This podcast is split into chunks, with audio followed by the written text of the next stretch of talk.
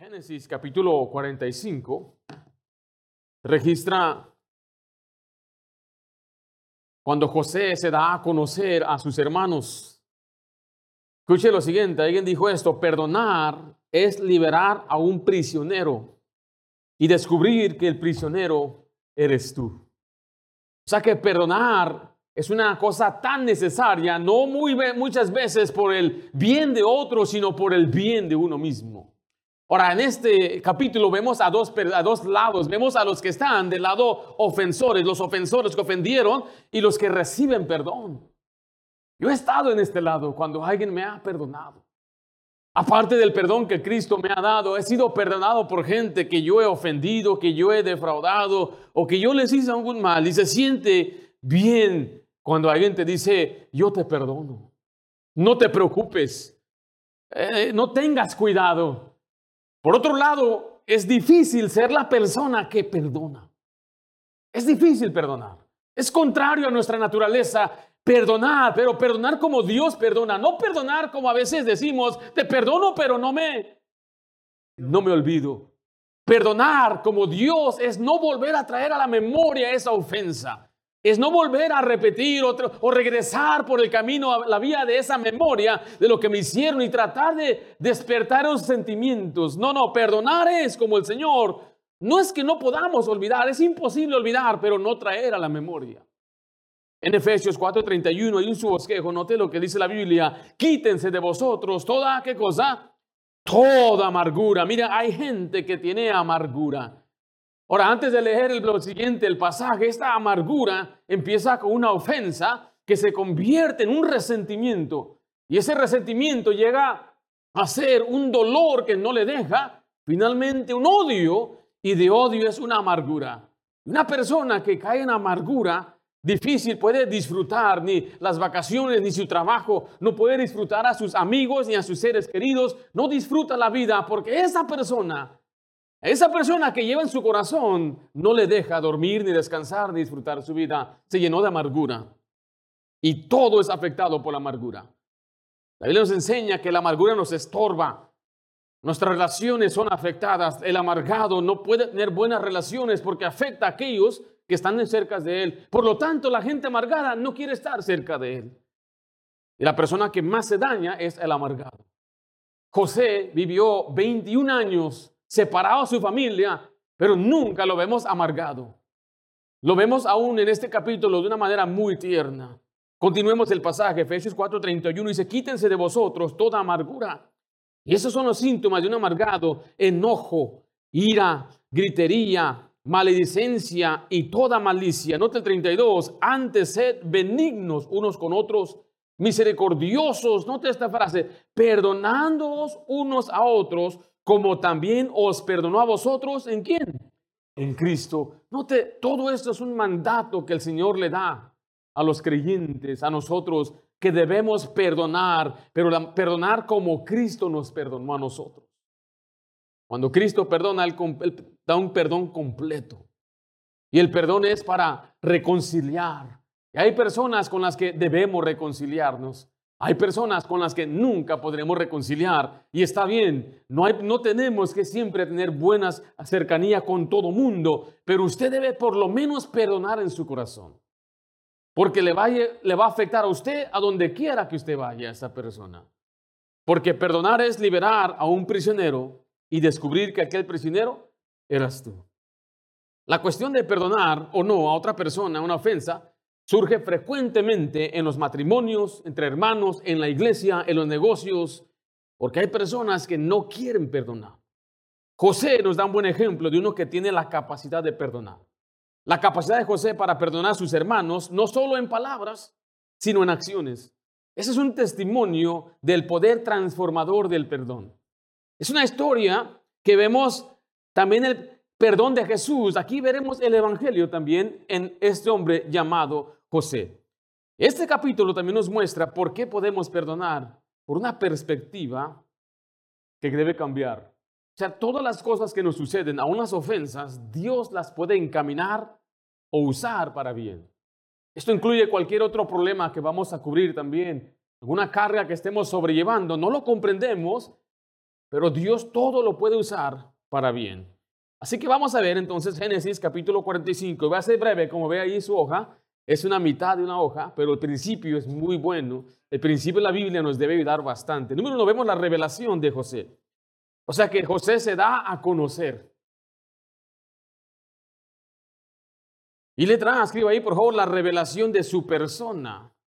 Él se va a dar a conocer de diferentes maneras o en diferentes aspectos. En primer lugar, Él se da a conocer como hermano de ellos. Y es una revelación repentina. Recuerde, el capítulo 44 registraba, estaban a punto de ser esclavizados.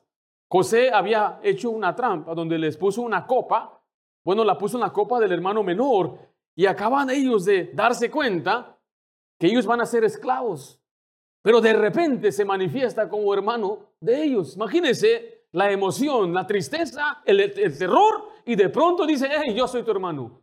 Mire ahí el Génesis 46, 45, No podía ya José contenerse delante de todos los que estaban al lado suyo y clamó, haced salir de mi presencia a todos.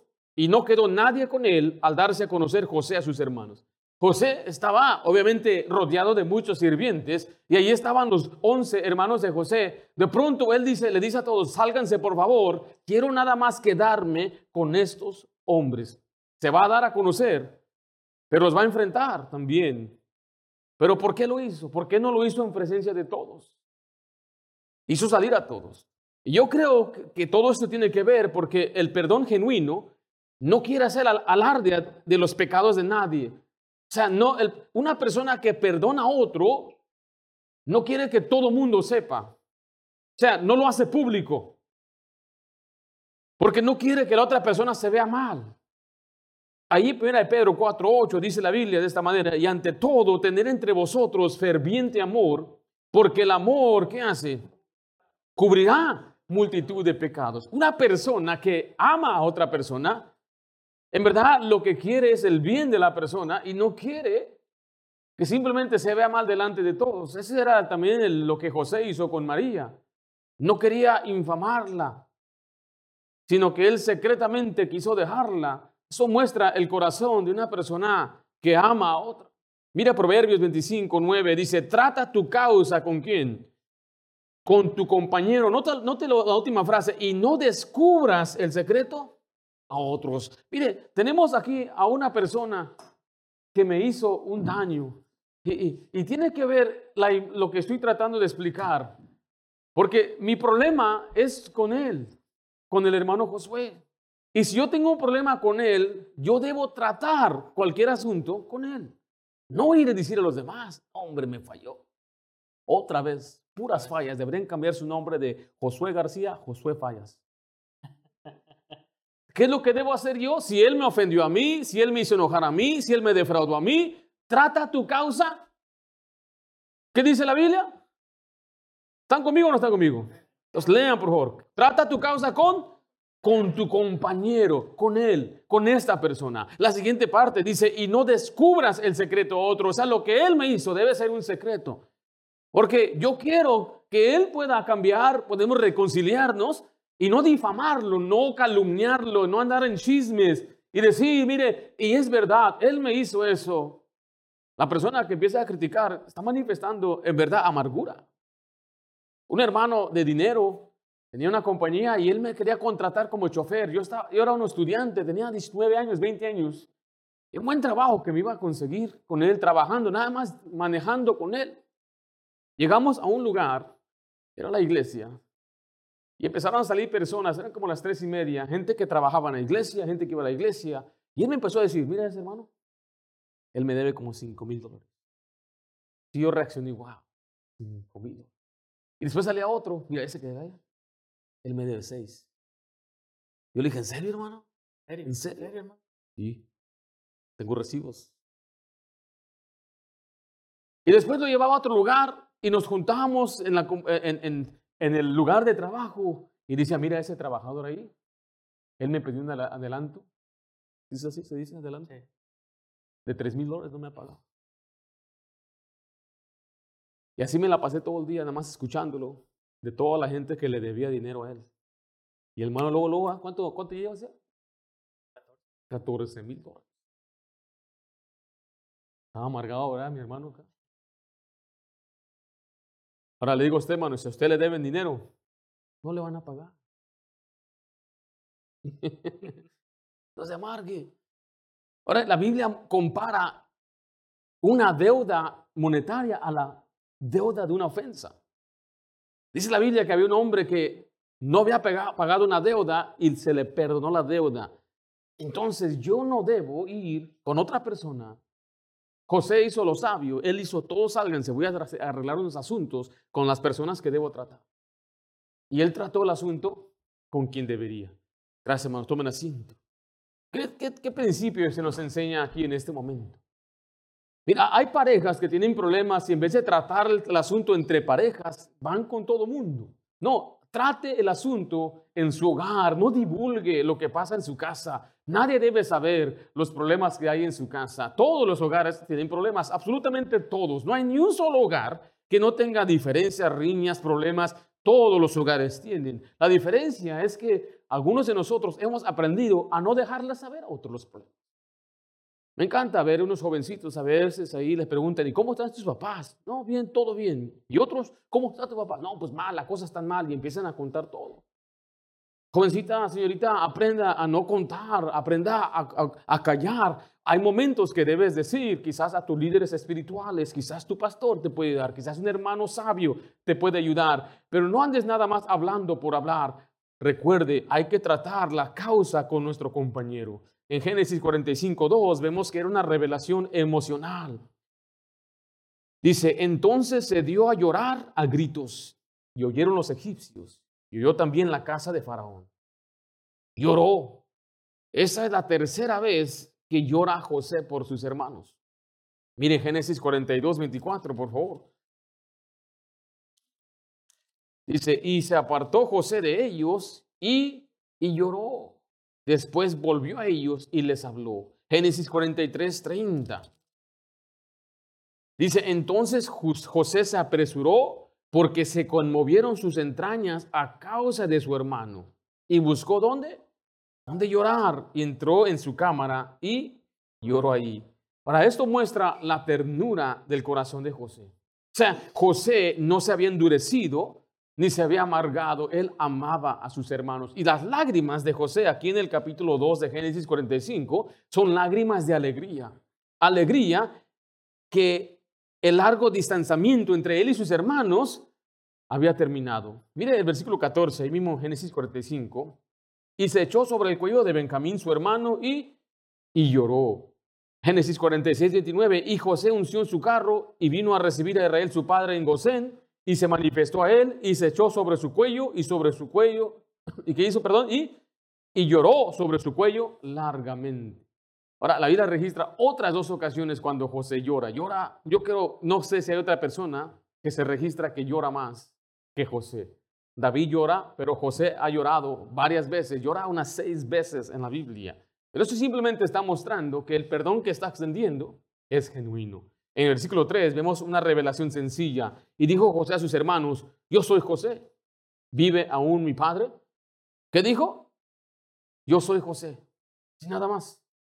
Se salen todos, se quedan ellos, empieza a llorar. Confundidos, ¿qué tiene este amigo? ¿Por qué está llorando? Y les dice, yo soy José. Es todo. Bien sencillo. Y después le dice, está bien mi padre. ¿Cómo se sentiría usted? Él se había dado a conocer como Safnat Panea. ¿Se acuerdan de Safnat Panea? El nombre que le dieron a él cuando él había revelado los sueños de Faraón. En el versículo 23, vaya Génesis 42. Todo el tiempo ellos pensaban que era un egipcio, porque aún hablaban entre ellos con un intérprete. Dice, pero ellos no sabían que los entendía José, porque había, ¿qué cosa? Intérprete entre ellos. Ahora imagínense, ahora de repente, este habla nuestro lenguaje. En todo el tiempo que estábamos aquí nos hablaba en el lenguaje de los egipcios, se miraba como un egipcio, nos trataba severamente, pero de repente, así rápidamente dice, yo soy José en nuestro lenguaje. A mí me recuerda la sencillez también de la salvación en cómo Dios se presenta a la gente. Eh, siglos después, un joven celoso por su religión corría de ciudad en ciudad buscando a cristianos para llevarlos a la cárcel y de pronto se encuentra con Jesús. Dice la Biblia en Hechos 22, 8, dice así, y entonces respondí, ¿quién eres, Señor? Y me dijo, ¿qué dijo? Yo soy Jesús de Nazaret, a quien tú persigues. De la misma manera, así es la sencillez. Él se presenta a sus hermanos de una manera muy sencilla. Yo soy José. La salvación es muy sencilla. Yo soy Jesús. Jesucristo es el camino, la verdad y la vida. Es tan sencillo, yo creo y sé que cualquier persona que conoce a Jesús bíblicamente puede ser salvo. La pregunta que dice, ¿vive aún mi padre? ¿Por qué les pregunto eso? No estoy seguro. Quizás dudaba que su papá verdaderamente vivía. Pero en el versículo 3 vemos esta revelación turbada. Y dijo José a sus hermanos, yo soy José, vive aún mi padre, y sus hermanos no pudieron responderle porque estaban, ¿qué cosa? Estaban turbados delante de él, estaban aterrados, confundidos, sentían la culpa de lo que habían hecho, se dieron cuenta, este es nuestro hermano. Pero letra B, escribe ahí, vemos la revelación de su propósito. Él va a, dar, va a dar a conocer su propósito. Él sabe por qué está allí. Él sabe por qué había sucedido. Yo no sé cuándo él se dio cuenta, pero él ya a este momento ya está seguro de por qué todo esto había sucedido. ¿De qué me refiero? Me refiero a que él fue vendido, 21 años separado de su familia, llegó a casa de Potifar, fue mal acusado, llevado a la cárcel, fue olvidado en la cárcel, finalmente es llevado a Faraón, le revela el sueño a Faraón y él asciende a ser el segundo. Ahora él lo entiende, sus hermanos no saben nada de esto. Génesis 45, 4 dice, entonces dijo José a sus hermanos, acercaos ahora a mí. ¿Y ellos qué hicieron? Se acercaron y reveló ahorita aquí su perdón. Mire enseguida, dice, y él dijo, yo soy José, vuestro hermano, el que vendisteis para Egipto. Jesús, eh, perdón, José señala el mal que le hicieron. No para acusarles, sino para que se den cuenta, yo creo, de qué los está perdonando. A veces nosotros tenemos que ser claros en lo que estamos perdonando. Te perdono, pero ¿de qué? ¿Por qué me perdonas? Y a veces nosotros pedimos perdón, pero ¿de qué pides perdón? ¿Para qué pides perdón? Yo, yo les animo que cuando pidamos perdón seamos específicos, ya que cometimos la falta de una forma muy específica, tenemos que pedir perdón específicamente. Cuando vamos a Dios y confesamos nuestros pecados, usted no puede ir simplemente a pedirle a Dios, Señor, perdóname por todo lo que hice hoy. Que ser específico. Señor, este día yo pequé contra ti. Este día tuve una mala actitud. Este día yo critiqué a fulano. Este día defraudé. Señor, confieso mi pecado delante de ti y ruego que con tu sangre me limpies y me perdones una vez más para restaurar mi comunión contigo. De esta misma forma, cuando ofendemos, tenemos que pedir perdón específicamente. Perdóname, ¿de qué? Pues ya sabes. ¿Pero qué? ¿De qué quieres que te perdone? Si no, me voy, ¿eh? Si no, si no ya me voy, ¿eh? Todavía luego lo cambia para salir usted como la víctima. Tenemos que ser específicos. Sabes que perdóname por cómo te traté y cómo me expresé. No es una manera correcta. Quiero que me perdones, me disculpo. ¿Me perdonas? ¿Cómo va a negar una cómo vamos a negar perdonar a una persona así? Pero él está dejando saber a sus hermanos exactamente por qué los está perdonando. Dice versículo 5, mire, le dice, ahora pues no os entristezcáis. O sea, el ofendido José pide a sus hermanos que no estén tristes. Ahora él los tiene en sus manos. Y Él puede hacer con ellos lo que Él quiere. Pero un hijo de Dios debe perdonar y consolar y animar a aquellos que le han ofendido. Si alguien viene a usted a pedirle perdón, usted debe perdonar. Perdóname, te perdono. Es más, no tengas cuidado. Esto todo está bien. No te preocupes. Y la persona se siente mal, no, perdóneme por lo que te hice, no, la verdad, te siento y mal. No te preocupes. Todo está bien. Yo estoy aquí, yo soy tu amigo. ¿Le han pedido perdón a usted? Y usted todavía hasta se hace más víctima. Perdóname por cómo te traté. Sí, ahí dolió. Dolió mucho, ¿eh? Sí, pues por eso te estoy diciendo que me perdones. No, no, no, no, no. Espérate. Hay que hablar. Lo que hiciste estuvo bien mal. Por eso estoy aquí, para pedirte perdón. Pero ¿sabes qué? Todavía duele. Todavía lo llevo aquí. Al contrario, usted tiene que alentar a la persona que le está perdonando, está pidiendo perdón. Mire el versículo 5. Dice, ni os pese haberme vendido acá. O sea que José se daba cuenta que todos los sentimientos de culpa, de tristeza y de arrepentimiento brotaban como unas cataratas dentro de la mente y los corazones de sus hermanos. Y José les ha otorgado su perdón. No es tiempo de lastimar más las heridas, sino de aliviarlas y sanarlas con cariño y con amor. Así debe ser siempre el perdón en nuestros hogares, en nuestras casas. Cuando nuestros hijos vienen a pedirnos perdón, usted debe perdonar a sus hijos. Es más, yo sé que los hijos son desobedientes, ¿correcto, hermanos? Yo tengo hijos desobedientes. Nada más ahorita hubo unas riñas ahí en el van. Nada más aquí, una, vivo una cuadra, hermanos. En esa cuadra fue suficiente para ver riñas. En la casa ahorita va a haber justicia. Pero después de la justicia va a haber amor, va a haber abrazos. En el caso nuestro creciendo, mi padre era un hombre así, un hombre que siempre extendía su misericordia. Nunca sostenía él una, un resentimiento. Yo doy gracias a Dios por eso. O sea, él se enojaba, me regañaba y al segundo como que nunca estaba enojado conmigo. Y eso es algo que yo en verdad aprecio mucho a veces dicen algunos, es que mi papá no me habla o está enojado conmigo o qué actitud tendrá o está molesto y está uno hasta los muchachos, niños, todos ahí como asustados. ¿Y cómo va a reaccionar hoy? ¿Qué, qué va a ser su actitud hoy? Y aún en los tiempos donde yo era el más travieso o el más mal portado o cuando sacaba malas calificaciones o cuando me peleaba, sí, yo sé que había haber un momento de juicio. Pero después del juicio venía la alegría.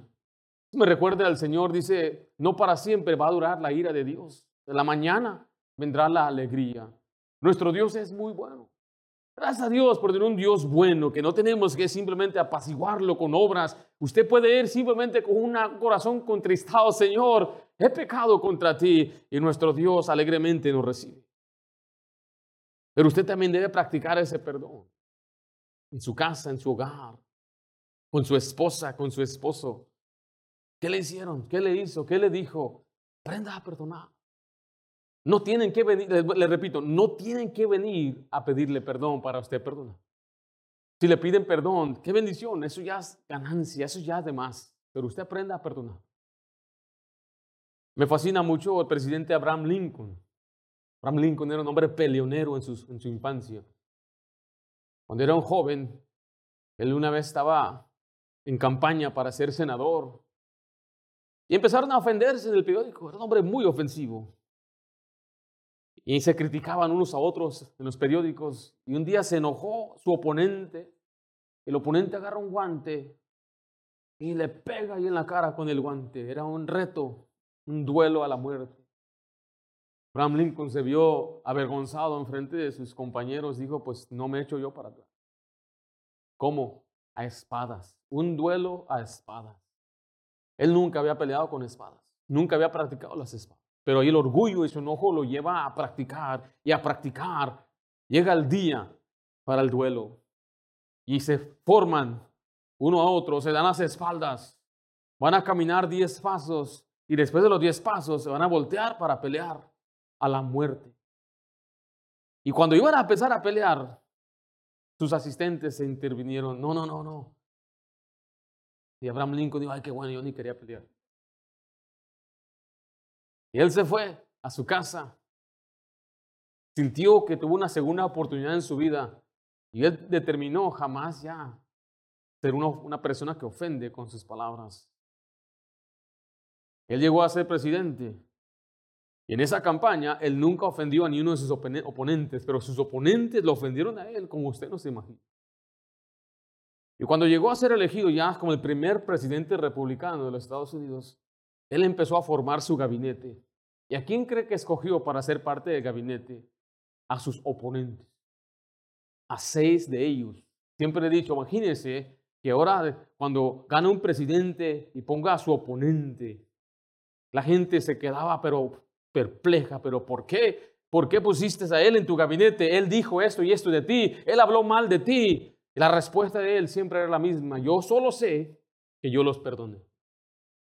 Pero ¿qué, vas a, qué respondes a, a los comentarios que hicieron de ti? Yo solo sé que los perdoné. O sea que usted debe reconocer que usted no puede controlar a otra persona y no puede hacer ni cambiar lo que ya se hizo ni lo que ya se dijo. Solamente puede decidir perdonar lo que se le hizo y lo que se dijo.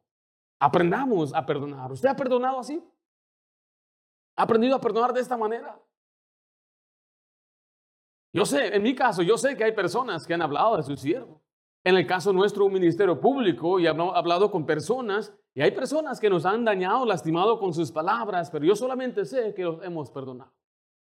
Señor es mi testigo. He aprendido este principio porque yo batallé por años, años guardando amargura y rencor contra personas en mi corazón. Yo veía a mi familia, no la podía disfrutar. Tenía ah, un buen trabajo, vivía sirviendo al Señor y no podía disfrutar servir al Señor. Tenía buena salud y no puedes disfrutarlo porque esa persona te roba el gozo, te duermes pensando en ella, te levantas pensando en esa persona. Y uno dice, ¿y por qué no disfruto esto? Porque tenemos amargura. Usted tiene que examinarse. Dice la Biblia, mirad bien, porque la gente no quiere admitirlo. Es difícil. Es como una raíz debajo de la tierra, subterráneo y solapado, donde no se puede ver. Es muy verdad. Caras vemos, corazones no sabemos. Caras sonrientes, corazones amargos. Usted tiene que aprender a perdonar de verdad, perdonar de corazón. Ahora note por qué José perdonó en Génesis 45, 5. Dice ahora, pues no os entristezcáis ni os pese haberme vendido acá. Note esta frase, porque para perseverar, preservación de vida me envió Dios delante de vosotros. O sea, José ayuda ahora a ver a sus hermanos que las circunstancias, bueno, que vean las circunstancias de otra perspectiva. Ellos eran instrumento en las manos de Dios. Sí, fue decisión y maldad de ellos, pero Dios, dice la vida, lo encaminó a bien. Note Génesis 50, versículo 20 en su Biblia.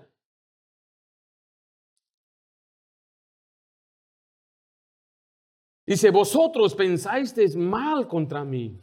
Mas Dios, ¿qué hizo? Lo encaminó a bien para hacer lo que vemos hoy, para mantener en vida mucho pueblo. Ahora comprendo, dice. Esos celos, esa envidia que ellos tenían de él, Dios lo encaminó a algo bueno. A mí me encanta ver en la Biblia que Dios interviene en su creación. Dios está envuelto en, el mundo, en contestar oración, en limitar, en proveer. Y en este caso, en usar algo tan horrible y feo como separarse de su familia por 21 años y encaminarlo a algo bueno. ¿Cómo iba a llegar José a ser el segundo en el reino? ¿Cómo iba a llegar José a poder tener la posición de preservar y salvar a su familia, y no solamente su familia, sino la futura generación? Bueno, Dios usó la maldad de sus hermanos para encaminarlo a ese lugar. En Romanos 8:28 nos dice la Biblia, y sabemos que a los que aman a Dios, todas las cosas le ayudan a bien. Esto es, a los que conforme a su propósito son llamados. Note una vez más que el Señor nos ayuda, ayuda a que todas las cosas sean a bien cuando le amamos a Él. Es una perspectiva que debemos cambiar nosotros. Las cosas que nos suceden en la tierra, aquí no, no sabemos por qué. Pero quizás usted dice, bueno, hace años yo pasé por una prueba, la cual formó, cambió algo en mi vida y ahora estoy acá. Ahora comprendo por qué esa prueba sucedió. Aún las ofensas, a una persona que le ha hecho daño, le ha ayudado a usted. ¿Sabía usted eso? Yo sé eso en mi vida que aún la gente que intentó dañarme, que me quiso afligir o me hizo un mal, me hizo acercarme más a Dios, me hizo confiar más en Dios. Aquella persona que me robó el carro una vez, me acuerdo. Ahí voy orando al Señor y mi fe creció. No me dio un carro nuevo Dios, me lo devolvieron el mismo carro. Ya olía cigarro y cerveza, pero me lo regresaron. Pero me acuerdo yo clamar a Dios y crecer durante ese tiempo.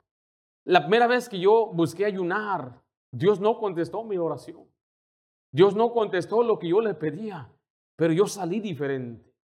Ahora comprendo que las pruebas, cuando nos acercamos a Dios durante ellas, Dios las puede encaminar para algo bien, para algo bueno. Me acuerdo pidiéndole a Dios sabiduría y dirección para poder casarme con una mujer que ama a Dios. Pero eso sucedió después de que otra joven me rechazó a mí. Yo sé que es difícil creer para algunos eso.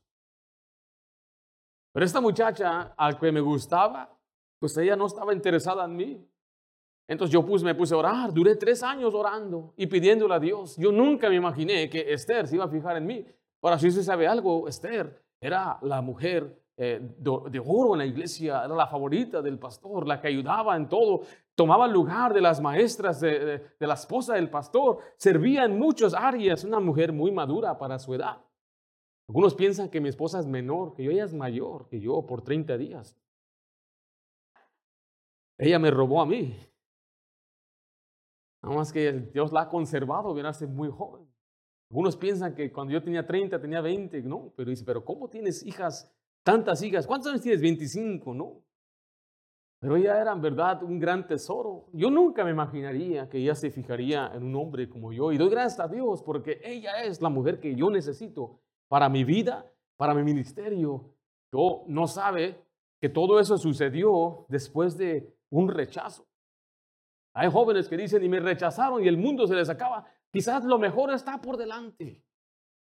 Lo, hay algo mejor que Dios tiene para ti. Lo que Él está tratando de enseñarte es que tú confíes en Él, que tú humilles delante de Él. Yo no lo entendía. Yo no soy el héroe aquí. No, Dios es el que me ha enseñado a mí. Me tuvo que enseñar, llevarme a la escuela de, la experiencia y de las pruebas para que yo confíe en Él. ¿Sí me estoy dando a explicar? Pues eso es lo que sucedió con José, porque José cuando tenía los sueños parece que se jactaba. Ustedes se van a arrodillar ante mí, yo voy a ser el número uno. Y Dios quizás, como ve a todos los hombres en la Biblia, tuvo que llevarlos a esa, a esa, al desierto para que ellos puedan ser humillados. Moisés es uno de ellos. Moisés duró 40 años en el desierto. Eh, David estuvo huyendo de su Señor por 30 años. Y puede ver usted a todos, muchos personajes en la Biblia que Dios tuvo que oprimirlos, humillarlos, pero después se dan cuenta por qué. Mire por favor Colosenses 3:2. Recuerde que Él está consolando a sus hermanos. El principio para nosotros aquí está en Colosenses 3. Cuando alguien nos ofende, alguien nos hace mal, mire, vestidos pues como escogidos de Dios, santos y amados, de entrañable misericordia, de benignidad, de humildad, de mansedumbre, de paciencia. El 13 dice, soportándoos unos a otros y perdonándoos unos a otros si alguno tuviere queja contra otro. De la manera que Cristo os perdonó, así también hacedlo vosotros. Y sobre todas estas cosas, vestidos de amor, que es el vínculo perfecto. Qué tremendos principios vemos en unos cuantos pasajes en cuanto al perdón y al trato al otro. Yo no sé qué, nos, qué le hicieron a usted. Le doy nada más un ejemplo perfecto. La mayoría de los que estamos aquí, hablando de los adultos que quizás nacieron en otro país, venimos a este mundo buscando qué?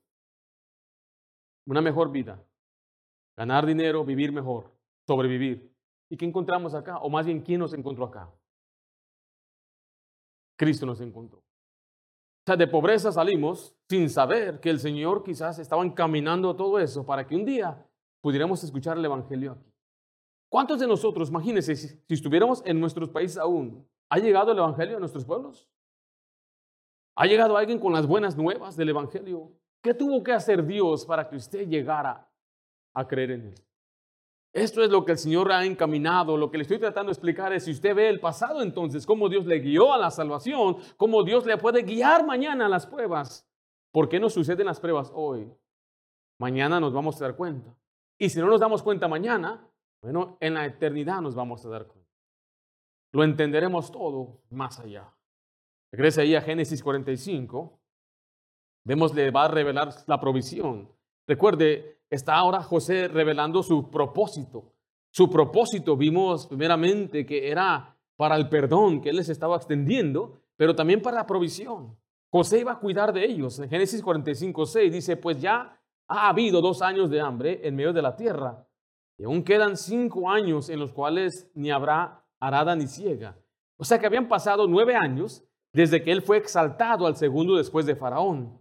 Y él fue entonces, dice la Biblia, fue preservado él para poder librarlos. Génesis versículo 7, 45, 7 dice, y Dios me envió delante de vosotros para preservaros posteridad sobre la tierra y para daros vida por medio de la gran liberación. Esa palabra posteridad significa descendencia o generación. O sea, aquí él está hablando de una promesa. José conocía las promesas de Dios. ¿Cuál era esta promesa? ¿Alguien se acuerda? ¿Cuál promesa? La promesa que Dios le había dado a Abraham. Había una, iba, él iba a guardar su descendencia hasta que Cristo llegara. Entonces, ellos nunca deberían tener miedo ni temor de que su descendencia se iba a acabar, porque la promesa era que la descendencia iba a ser para siempre. Versículo 8, vemos que fue el plan de Dios. Así pues, no me enviasteis acá vosotros, sino quién? Dios que me ha puesto por padre de Faraón y por señor de toda su casa y por gobernador en toda la tierra de Egipto. Esta frase está interesante. No me enviaste acá vosotros, sino quién? Dios. No, no fue, no me ofendiste tú, no lo permitió Dios. Perdón, no, no fuiste tú, no fue. Dios lo permitió, Dios lo encaminó. Dios es el que, me, el que me trajo aquí. Dios es el que me ayudó a tener ese trabajo. O sea, Dios lo ha encaminado todo. Aquí le llama padre de Faraón. Es un título de una persona importante, como un primer ministro por si algunos tenían esta duda. En Génesis 45, 9, vemos la provisión en la tierra de Gosén. Dice, da, daos prisa, ir a mi padre y decirle, así dice tu hijo José, Dios me ha puesto por Señor de todo Egipto, ven a mí y no te detengas, habitarás en la tierra de Gosén y estarás cerca de mí, tú y tus hijos y los hijos de tus hijos, tus ganados y tus vacas y todo lo que tienes. Y ahí te alimentaré, pues aún quedan cinco años de hambre para que no perezcas de, pobreza tú y tu casa y todo lo que tienes. He aquí vuestros ojos ven y los ojos de mis hermanos, de mi hermano Benjamín, que mi boca os ha hablado. José aquí reconoce que la provisión viene de quién? De Dios. Y José trata a sus hermanos, mire, de la misma forma que Dios trata con un creyente. No les da justicia y no les da solamente misericordia, sino que les extiende la gracia. Si, José fuera justo, entonces, ¿qué hubiera hecho José? ¿Qué era lo justo? ¿Qué es lo justo que él debe hacer con sus hermanos? Apresarlos, ¿verdad? Y como él fue esclavo por 21 años, ¿sabes qué? Voy a mandarlos a usted a la cárcel. Ahora, ¿qué es la misericordia en este caso? ¿Perdón? Mire, antes de que me, adelanté, Proverbios 24, 29, ¿sí lo tiene ahí? No, vaya por favor a Proverbios 29, 24. Ahora recuerde, hay tres palabras que podemos ver aquí, justicia, misericordia y gracia. Si José hubiera sido justo, él hubiera pagado, les hubiera pagado a ellos como ellos le hicieron a él. Dice Proverbios 24, 29, no digas como me hizo, así le haré. Daré al pago al hombre según su obra. Dios no quiere que nos venguemos, ni siquiera le paguemos a una persona, aunque sea una justa retribución. José pudiera haber, hecho eso. Y eso es un principio para nosotros también. A veces nos hacen daño y queremos dañarlos a ellos. No haga eso. Misericordia es no pagarle a una persona conforme a lo que merece. Entonces, ¿qué pudiera haber hecho José? Si no hubiera sido justicia, hubiera sido solamente misericordia, ¿qué hubiera hecho? Dejarlos ir. Bueno, yo soy José, aquí está su comida, aquí está su, su alimento, regresen, que les vaya bien. ¿Verdad? Les, les perdono y ahí termina. No los voy a pagar conforme a lo que ustedes hicieron conmigo. Pero este pasaje, Él está ofreciendo hacer mucho más que eso. Está ofreciendo darles un lugar donde vivir y sustentarles estos cinco años de hambre. Y no solamente eso, le dice a su papá que va a cuidar de ellos. Y eso es gracia. Qué tremendo ejemplo de la salvación. La salvación es que Cristo no nos paga con justicia. Él es nuestra justicia. Y luego no nos paga conforme a nuestras obras, no nos manda al infierno, sino que a pesar de perdonarnos, nos da vida eterna y nos llena de muchas riquezas y provisiones. Efesios 1.7 dice la Biblia, en quien tenemos redención por su sangre, el perdón de pecados, note esta frase, según las riquezas de su gracia. El Señor nos llena de tantas riquezas de su gracia, empezando con el perdón, después con sus provisiones, con su fuerza, con nuestros alimentos. Regresa a Génesis 45, versículo 13. Aquí vemos algo interesante. Quiere que su papá sepa que le va bien. Génesis 45, 13. Estamos ahí. Haréis pues saber a mi padre toda, toda mi gloria en Egipto y todo lo que habéis visto Daos prisa y traed a mi padre acá. ¿Por qué le dijo eso? Yo he leído muchas veces el libro de Génesis, pero al estudiarlo hoy esto, esto resaltó. Déjense ver a mi Padre mi gloria. Dios le había exaltado y quería que su Padre lo supiera. Yo creo que él estaba tratando de buscar la aprobación de su Padre. En Proverbios 15:20 dice, el hijo sabio, ¿qué hace? Alegra al Padre, mas el hijo necio menosprecia a su madre. Yo les he enseñado a los jóvenes de la iglesia que su trabajo es alegrar a tu padre. Tu trabajo, joven, señorita, es causar alegría a tus padres. El joven dice, pero es mi vida. Un momentito, hijo. Tú eres hijo, tienes padres. Tu trabajo es alegrar a tus padres al obedecer la voluntad de Dios. Así es como un padre se alegra. A veces es al revés. Los padres quieren alegrar a los hijos. Y quieren darle lo que el hijo quiere para que sea feliz. Y es un gran daño que le hacen a un niño.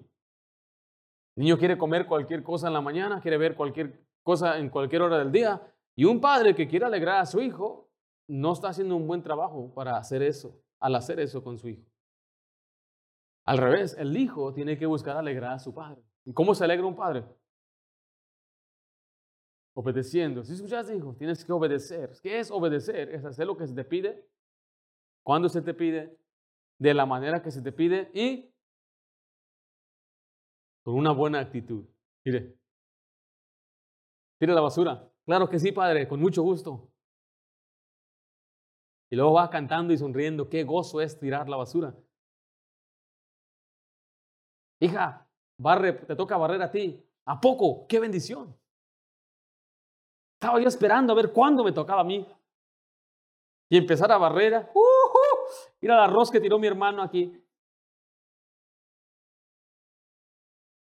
Pero eso no es la reacción. ¿Cuántas veces he escuchado a los padres decir, yo solamente quiero que mi hijo tenga una buena actitud? ¿Escuchaste? Una buena actitud, que estés alegre. Que cuando salgas de tu habitación, no digan, y ya guarden silencio porque ya salió. Sino que cuando vengan a la presencia, digo, hijo, buenos días, mamá, ¿cómo estás? ¿Necesitas ayuda con algo? Imagínense. No te preocupes, no te preocupes, mamá, yo lavo los platos, por favor. Yo los lavo, mamá. Uh, no, Señor. Yo me di cuenta que no tenía otra opción cuando vivía en mi casa.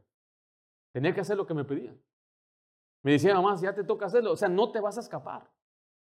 Entonces cambia tu actitud. ¿Sí, verdad? Nos daban trabajo, éramos cuatro varones y una hermana, entonces ¿quién tenía que hacer la limpieza? Pues nosotros los hombres. Mi papá decía, aquí no hay campo, aquí no hay vacas, aquí no hay donde, porque él viene del campo, entonces aquí vas a hacer trabajos de la casa, como aspirar, barrer, limpiar tu baño, lavar los platos. Y por años mi trabajo era lavar los platos. Años, hermano, después de la cena, con todo y ollas. Una familia de siete. Y bueno, tuve que aprenderlo a hacerlo con una buena actitud. Todo lo tengo que hacer yo. Ya hasta después aprendí de diferentes jabones. hasta me, hasta compraba, compraba, yo mi propia, ¿cómo le llaman esas esponjitas? esponjas y todo. El, el, el que raspa ¿eh? el metal, ¿eh? Todo eso lo, lo aprendí yo. Una buena actitud. Lavaba, sacaba el vaso y así ven el vaso. Sí, transparente, tan limpio era que ni se veía.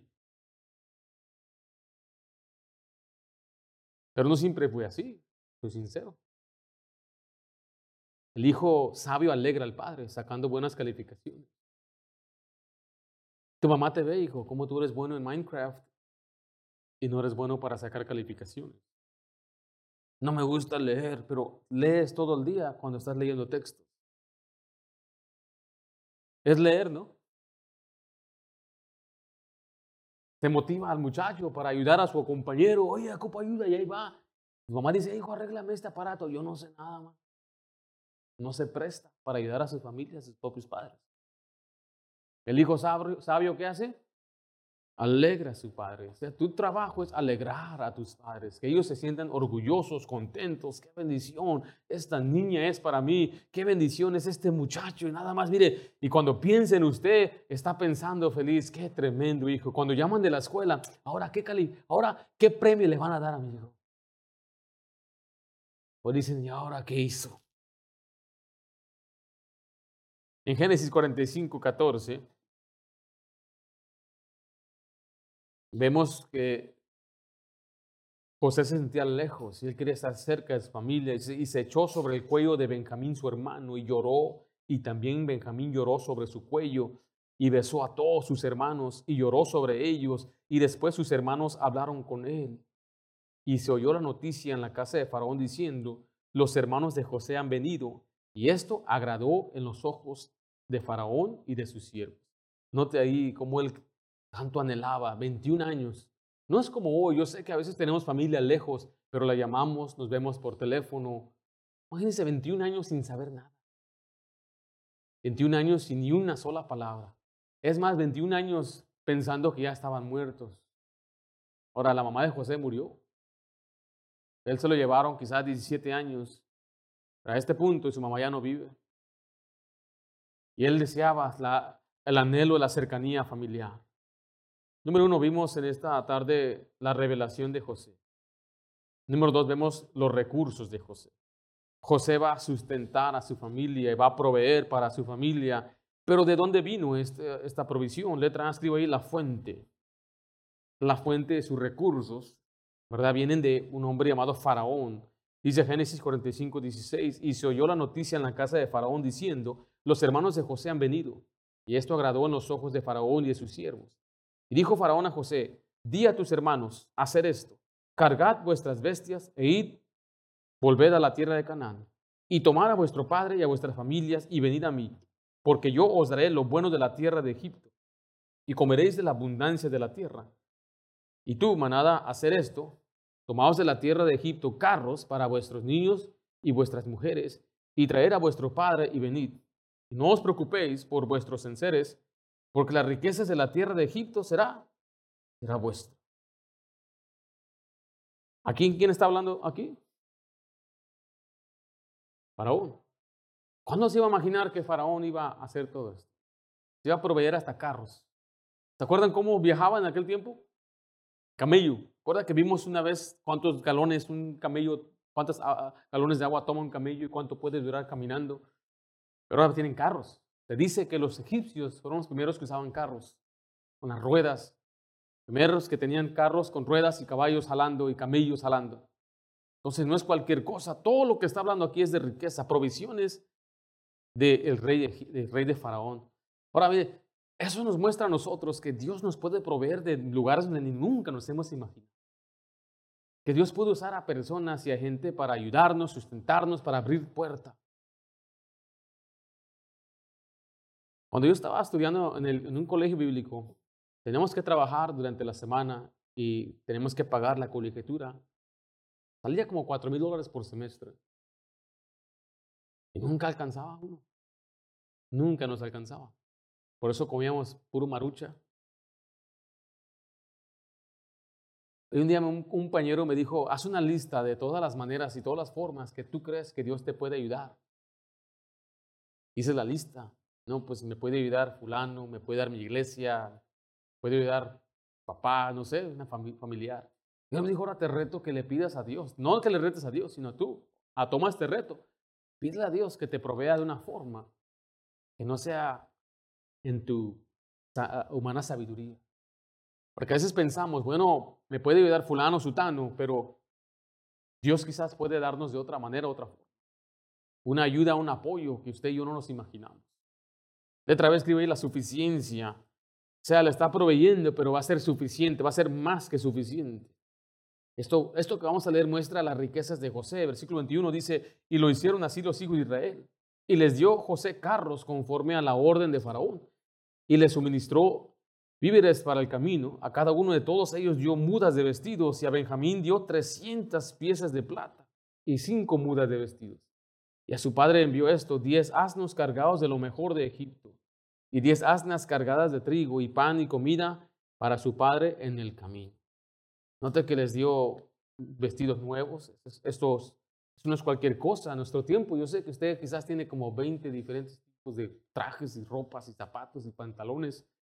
En aquel tiempo la gente no tenía tanta ropa. Y a su hermano le dio, ¿cuántas piezas de plata? 300 piezas de plata. Ahora, lo que a mí, eh, me causa gracia es que van a ir por su padre para traérselo. Pero de todos le mandó 10 asnos cargados. Eso simplemente está mostrando su riqueza. Tienen tanto dinero, tanto provisión, quieren mostrárselo. Porque vemos en el número 3, vemos el regreso de la familia. La familia regresa con el fin de volver a traer a su padre. Pero antes de que ellos vayan, note la petición de José. Escriba letra A, la petición de José. Génesis 24, 45, 24. Estamos ahí. Y despidió a sus hermanos y ellos se fueron. Y les dijo, mire, no riñáis por el camino. ¿Qué le está diciendo?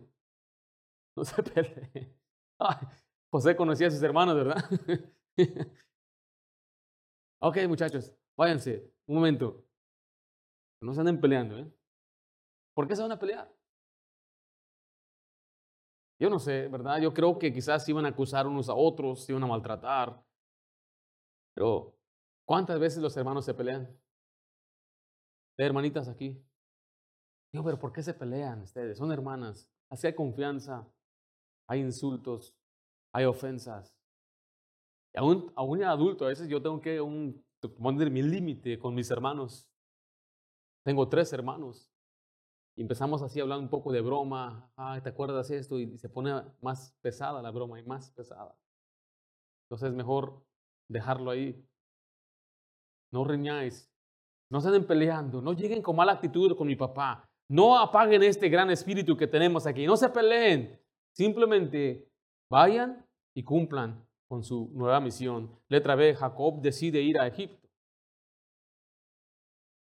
¿Cuál fue la recepción de Jacob al escuchar las noticias.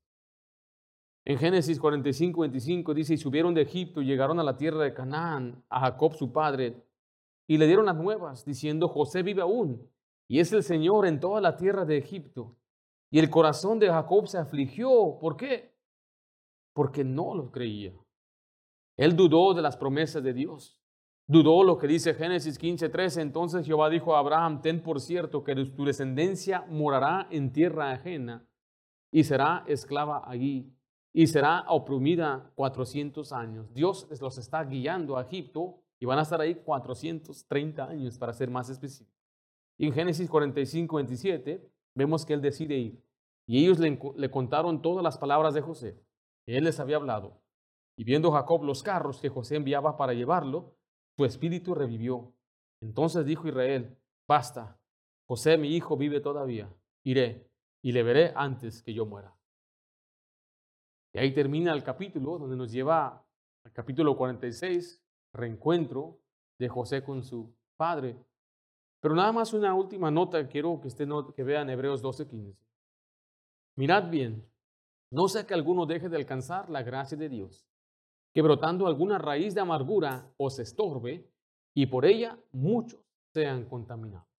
Mirad bien, guárdese, preste atención, porque la amargura siempre quiere apoderarse de usted.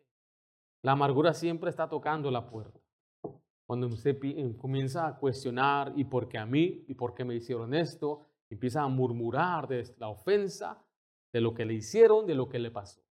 Mirad bien, no permita que esa raíz empiece a brotar, porque empieza con algo pequeño. Y si usted empieza a alimentar y alimentar esa ofensa, empieza a crecer. De pronto se brota y da fruto amargo. Empieza a manifestarse en su forma de hablar, empieza a manifestarse en su actitud, empieza a manifestarse en sus acciones, donde usted no solamente siente que le desea el mal a otro, usted está tratando de lastimar a otro. Y usted es una persona que ha sido contaminada. Y lo triste es que empieza a contaminar a los que están en su alrededor. Si alguien me hace mal a mí, yo empiezo a guardar rencor. Yo voy a mi casa y empiezo a contaminar a mi esposa al hablar mal de esa persona. Y fíjate lo que me hizo, y fíjate por qué es así esa persona. Ella empieza a escuchar y su corazón de ella empieza a llenarse de amargura. De pronto mis hijas ya no quieren estar ni cerca de mí porque siempre me ven molesto y enfadado. Empieza a contaminar y estorbar a los demás. Y una persona amargada finalmente termina aún culpando siempre a otros. En este contexto vemos a Esaú en Hebreos. Él dijo que su hermano le robó la primogenitura, pero no fue así. Ruth, en el libro de Ruth vemos a Noemí culpando a Dios. Su nombre era Noemí placentera. Pero ellos deliberadamente desobedecieron a Dios, se fueron a otro lugar. Y ella cuando regresa me dice, dice a la gente, ya no me llames Noemí placentera, llámame Mara, que significa amargada. Y ella dijo, yo salí llena y culpó a Dios. El Dios Todopoderoso me hizo volver con las manos vacías. Una persona amargada causa más daño a su familia, a la obra de Dios y a cualquier familia, organización. Es una persona que nada más está aventando veneno. Es importante que usted se cuide de perdonar. Perdone, aprenda a liberar a aquella persona. ¿Por qué? Porque perdonar es liberar a un prisionero y descubrir que el prisionero eras tú. Padre Santo, te damos gracias por tu palabra. Gracias, Señor, por perdonarnos. Señor, sabiendo que llevamos rumbo al infierno, que te hemos ofendido a un Dios santo y la ira de Dios estaba sobre nosotros. Señor, damos gracias porque recibimos el perdón de pecados. Tú tomaste nuestro pecado y lo lanzaste a lo más profundo del mar. Has deshecho nuestras transgresiones como una nube. Yo pido, Padre, que tú nos ayudes a perdonar como tú nos has perdonado. Y a no volver a traer a la memoria, Señor, las faltas, las ofensas que nos han hecho. Sino más bien, Señor, encomendártelo a ti y hacer bien, ser benignos, a perdonar. Yo sé, Padre, que no todas las relaciones pueden reconciliarse, no, no todo se puede restaurar. Pero en cuanto a nosotros, que nosotros aprendamos a no tener o a no guardar rencor contra nadie y a perdonar de corazón. Y es más, Señor, si alguien viene a pedirnos perdón, que estemos dispuestos a ser como José, a dar gracia.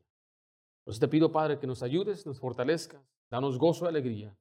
En nombre de Cristo Jesús.